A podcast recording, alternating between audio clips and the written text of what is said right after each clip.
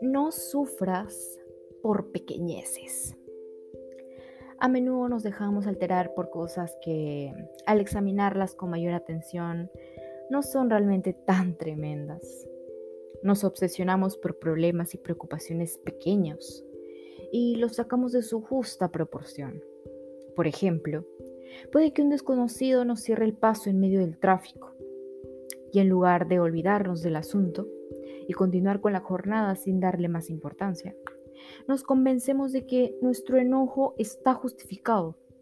Representamos un enfrentamiento imaginario dentro de nuestra cabeza. Muchos de nosotros tal vez le hablamos luego del incidente a otra persona en lugar de dejar el tema. ¿Por qué no nos limitamos, en cambio, a dejar que el conductor sufra su accidente en alguna otra parte? ¿Por qué? Intenta sentir compasión por esa persona y recuerda lo doloroso que resulta vivir con unas prisas tan tremendas. De este modo, podemos conservar una sensación de bienestar y evitamos tomarnos de forma personal los problemas de otras personas.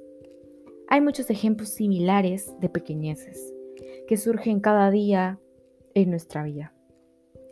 Tanto si hemos tenido que esperar en una cola, escuchar una crítica injusta, o hacer la parte pesada del trabajo.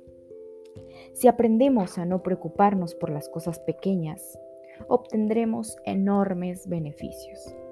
Es muchísima la gente que pasa una gran parte de su existencia sufriendo por pequeñeces hasta el punto de perder por completo el contacto con la magia y la belleza de la vida.